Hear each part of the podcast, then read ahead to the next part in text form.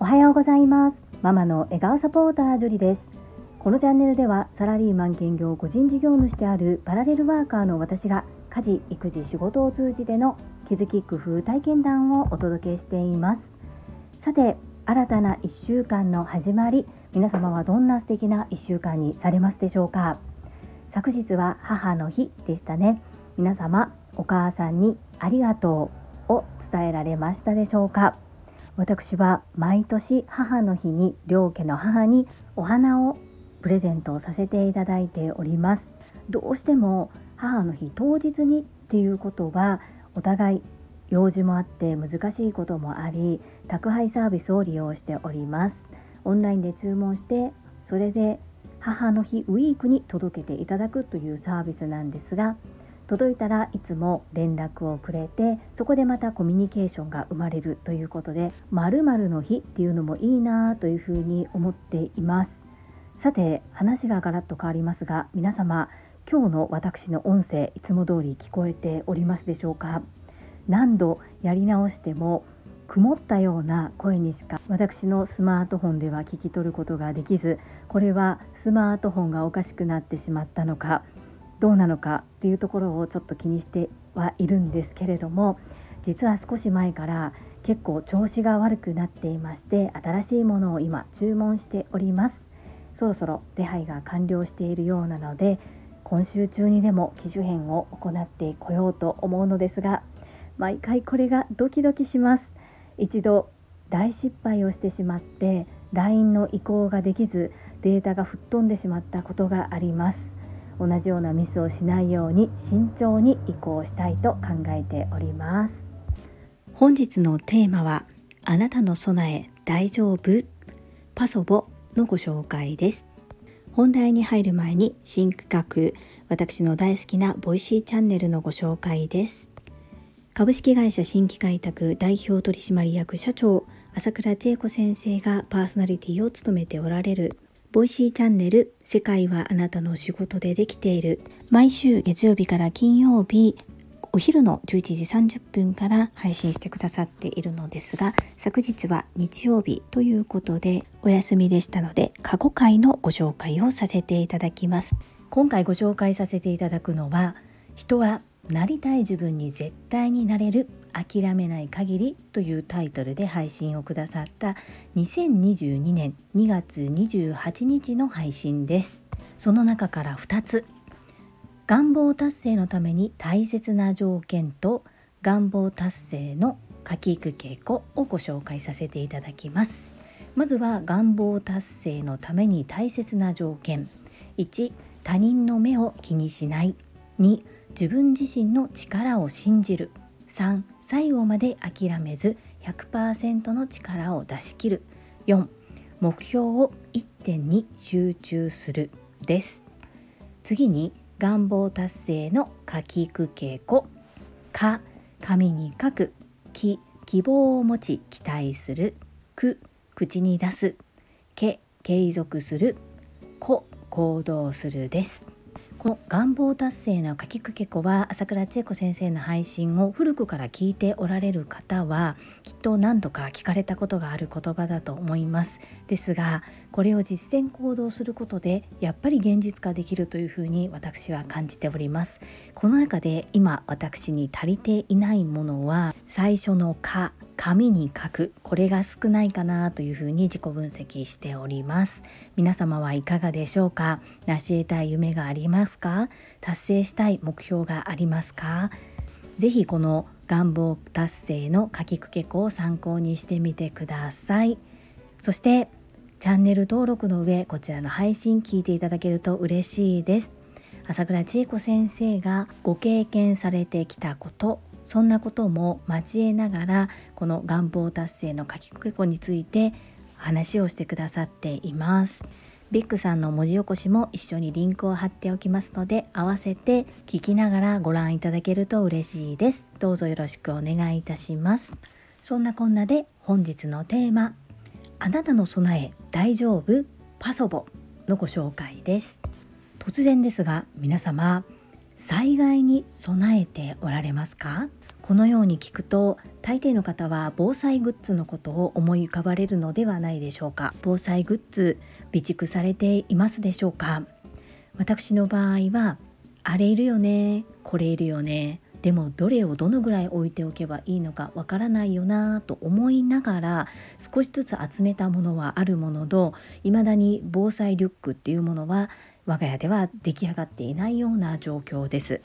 じゃあ防災グッズどうやって集めて何をどのぐらい持ってどんなリュックに作り上げたらいいのっていうのは実はその方々が住んでいる住まいによって全然持ち方が変わってくるそうなんですね。ということでどのように備えたらいいのかについて2つに分けてご紹介をさせていただきます。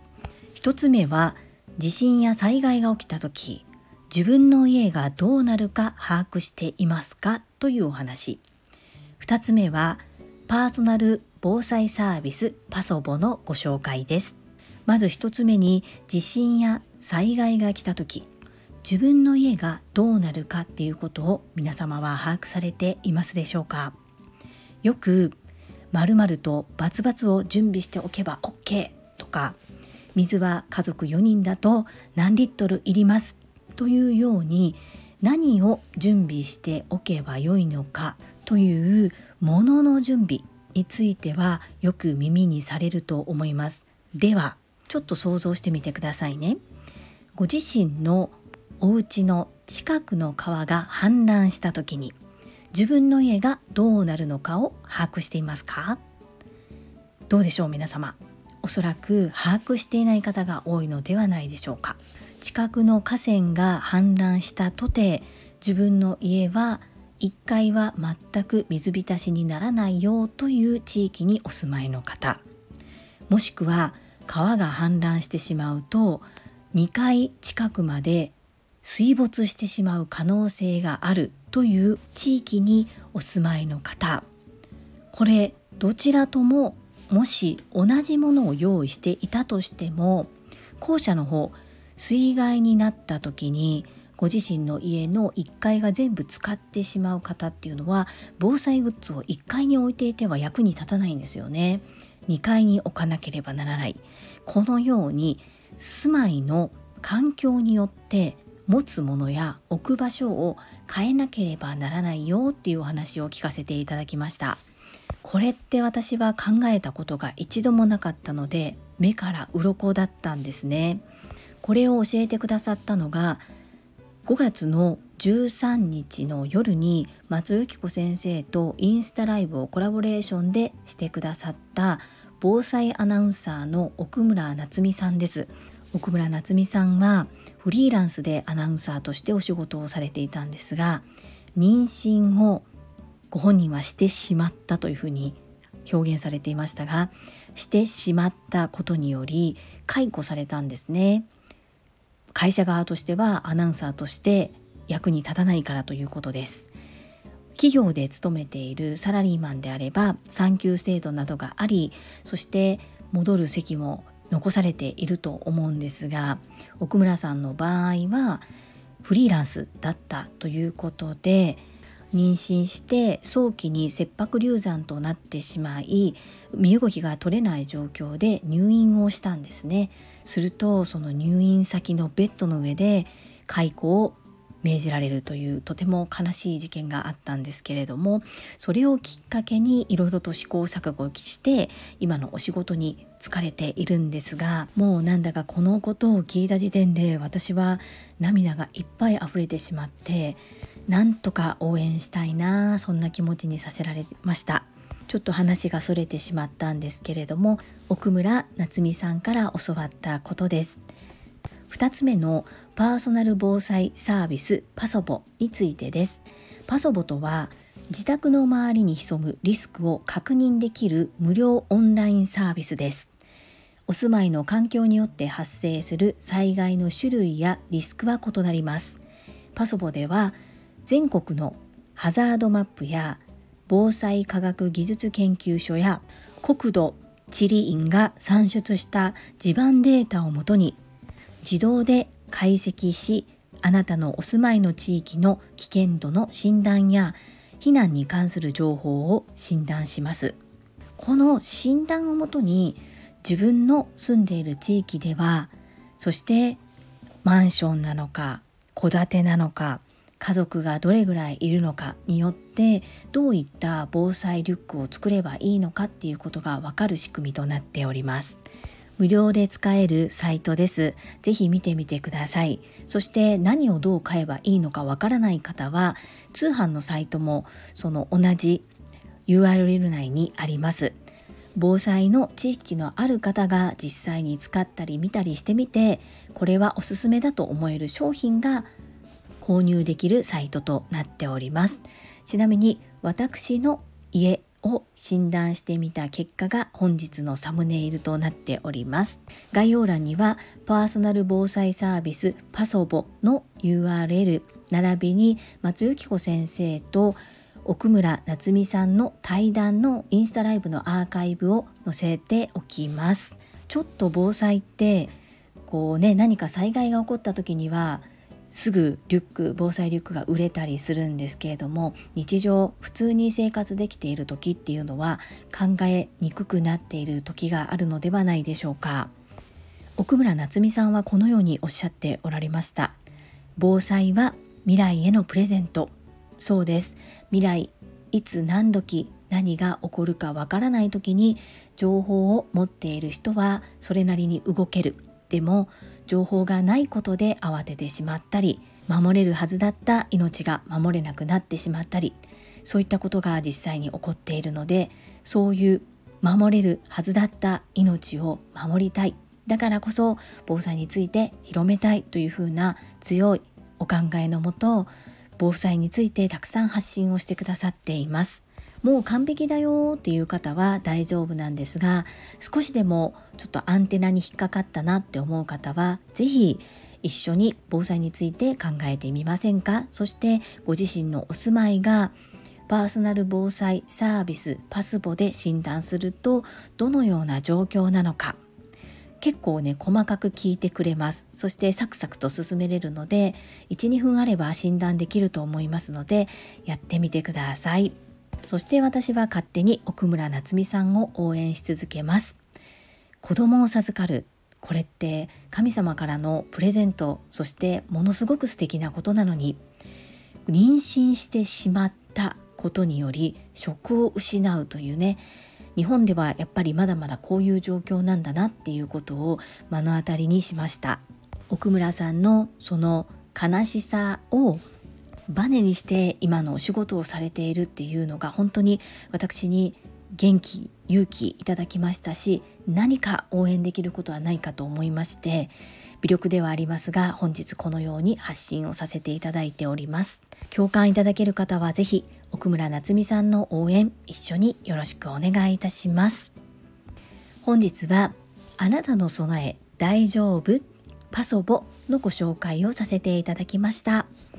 この配信が良かったなと思う方はいいねを。そして今後も聞きたいなと思ってくださった方はチャンネル登録をぜひよろしくお願いいたします。そして皆様からいただけるコメントがとっても励みになっております。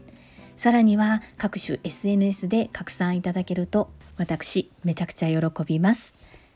どうぞよろしくお願いいたします。それではここからはいただいたコメントをご紹介させていただきます。第624回アートプット。苦手だったからこそ伝えられること。コメント返信にお寄せいただいたメッセージです。ゆっきーさんからです。樹里さんこんばんは。朝倉先生のボイシーのコメントを卒業されこのようにスタイフでアウトプットされていることすごくいいと思いました。250文字に思いを込めるというのはそれはそれですごいことですがこのようにスタイフで発信することは思いを伝えきれるのではないかなと感じました。朝倉先生は樹里さんの配信を聞いてくださっているから形は変わっても思いは同じように伝わっていると思います。そして私は樹里さんと出会い朝倉先生とつないでくださったおかげで毎日プラスの言葉のシャワーを浴びれていることに感謝です。ゆっきーさん素敵なメッセージありがとうございます。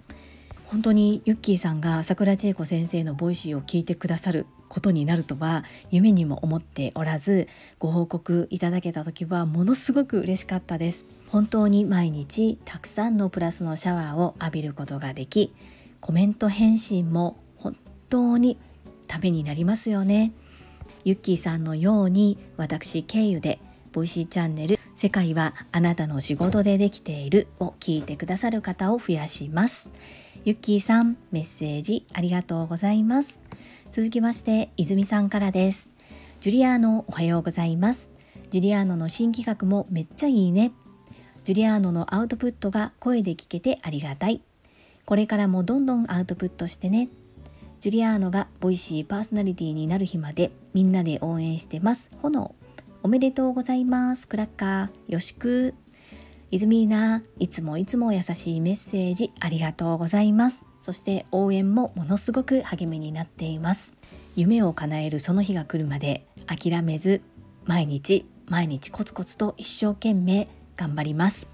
よしくもめちゃくちゃ嬉しいです。ありがとうございます。続きまして第625回振り返り目標振り返りコメント返信にお寄せいただいたメッセージです。福田秀夫さんからです。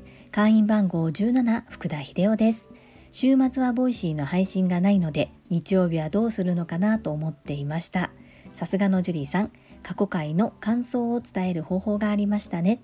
運を良くする5箇条私もルーキー手帳に書いています。この5箇条口で言うのは簡単ですが実行するのは難しいですよね。日々精進中です。以上です。アンニョン。福田秀夫さんメッセージありがとうございます。そうなんですよ。私の配信は前日の夜に収録していることが多いので実際は日曜日と月曜日が過去回の振り返りをご紹介させていただくコーナーとなるかなというふうに思います。このすごくいいんです。めちゃくちゃおすすめなんです。だけでは相手に伝わらない。かといって全て語ってしまうと聞いていただくことが難しくなる。じゃあどのように説明をすればあ聞いてみたいなと思って本編を聞いてもらえるように持っていけるのか。ここを考えながら話すっていうのがものすごく難しいなと感じています。始まったばかりで泣き言言うなという感じなんですけれども精一杯努力してまいります。福田秀夫さんメッセージありがとうございます。アンニョン。続きまして香里さんからです。樹里さんおはようございます。今朝は広島も雨です。久々久々1週間の振り返りさせてください。1分読書丸。まさみん応援1分筋トレ丸。私も継続します。パチパチパチパチ。ありがとうございます。続きまして毎日ウォーキングかエクササイズ三角。なかなか丸はつきませんがやる気アップできているので楽しんでできる時に楽しくやるを心がけます。運を良くする5箇条。私も最近また手帳に書きました。ご紹介ありがとうございます。朝倉先生のボイシーの過去回のご紹介嬉しいです。朝倉先生への愛情がいっぱい伝わります。かおりさんメッセージありがとうございます。目標振り返り一緒に行ってくださって嬉しいです。毎日ウォーキングかエクササイズ。罰の時が多かったかなと思うんです。それが三角になっているということは素晴らしいことだなというふうに思います。毎日なのでできるだけどこかルーティーンになるように毎日の生活のどの部分にか組み込んでいけたらうまくいきそうな気がします。なかなか難しいとは思うんですけれども一緒に頑張ってまいりましょう。そして朝倉先生のボイシーの紹介についてもプラスに受け取ってくださりとっても嬉しいです。ありがとうございます。続きまして当たり前を大事に。学び実践家ワイワイさんからです。樹里さんおはようございます。いつも配信を楽しみに聞かせていただいています。話し方や内容をより伝わるように工夫されているところとても参考にさせていただいています。樹里さんのお話はもちろん素敵ですが実は声にも癒されてます。これからもよろしくお願いします。かっこコメント初挑戦してみました。ということで学び実践家ワイワイさん。こと沢井亮太さん。初コメントありがとうございます。パチパチパチパチ。わーいつも配信を楽しみにということで聞いていただいてとっても嬉しいです。ありがとうございます。そして声。そうなんですね。そんなにこう声についてあまり言われたことはないんですけれどもそのようにおっしゃっていただいて嬉しいです。お互い夢に向かって頑張っていきましょう。学び実践家ワイワイさんは5分で水やり伸びしろチャンネルということでスタンド FM で配信されています。100回連続投稿を目標に一生懸命1日5分を目安にアウトプットをされていて2021年の7月1日に今度は僕がお兄ちゃんという絵本を出版されておられます。私も課題著書がたくさんでまだ読んでいないんですが必ず読んで読書感想アウトプットさせていただきますね。概要欄にワイワイさんのチャンネルの URL そして初書籍絵本今度は僕がお兄ちゃんこちらの URL も貼っておきます。皆様応援どうぞよろしくお願いいたします。最後に石垣島のまみさんからです。ハッピーマザーズデージュリさん石まみです今日は流星くんやりんちゃんからお手紙もらったかな。さて私もエクササイズの振り返りを行います。自己採点100点です。ピース総評エクササイズ1ヶ月記念を過ぎ35日間1日も欠かしておりません。パチパチパチパチ。ここは3日坊主の私をきちんと褒めてあげたいと思います。体の変化。明らかに体がいい感じにシェイプされてきているのは分かりますが思うように二の腕やヒップアップが叶いません。対策二の腕ヒップに特化して2週目なので焦らずもうしばらくこの2つを中心的にやっていきます。今後の注意点毎日継続すること惰性でやらないこと今週もパーソナルトレーナージュリさんよろしくお願いします。マミピーメッセージありがとうございます。そして35日間継続運動おめでとうございます。さすがだなというふうに思います。そして体の変化がもうすでに出ておられるということでね素晴らしいなと思います。ですが自分が思っている以上にやはり目に見える変化が少ないということでしょうか。私がインスタグラムでフォローをさせていただいているちーさんって方がいるんです。ダイエットブロガーなんですけれどもその方は食事の内容を見直してそして筋トレをそれこそ1日1分とかから開始をして体に変化が目に見えて分かったのはやっぱり4ヶ月を超えた頃に急に目に見えて変わってきたというふうにおっしゃっています。1ヶ月経った時の体の変化それの写真も載せてくださっているんですが見た目はかなり変わっているんですけれども1ヶ月では体重や体脂肪率はほとんど変わっていないというふうにおっしゃっていました。マミピ継続は力なり私もそれを信じています。そして私も伴走させていただきヨガを行っていますが体型の変化っていうのはまだ私はあまり感じてないです。ですがあ少しこの辺りが柔らかくなったなとか肩こりがしにくくなったなとかそういった変化は出ています。なので一緒に頑張っていきましょうね。本当に継続素晴らしいです。拍手です。毎日のご報告もきちっとくださいますし本当に時間がない時も合間を縫ってどうにか必ず1日1回エクササイズを行うっていうことを努力されているお姿がすごく見えます。それに刺激をいただいて私も一緒に伴走させていただいています。ヨガが本当に難しいんですけれども少しずつ楽しくなってきていますよ。マミピのおかげです。一緒に頑張っていきましょう。メッセージありがとうございます。はい、いただいたメッセージは以上となります。皆様本日もたくさんのいいねやメッセージをいただきまして本当にありがとうございます。とっても励みになっておりますし、ものすごく嬉しいです。心より感謝申し上げます。最後に2つお知らせをさせてください1つ目タレントのエンタメ忍者みやゆうさんの公式 YouTube チャンネルにて私の主催するお料理教室ジェリービーンズキッチンのオンラインレッスンの模様が公開されております動画は約10分程度で事業紹介自己紹介もご覧いただける内容となっております。概要欄にリンクを貼らせていただきますのでぜひご覧くださいませ。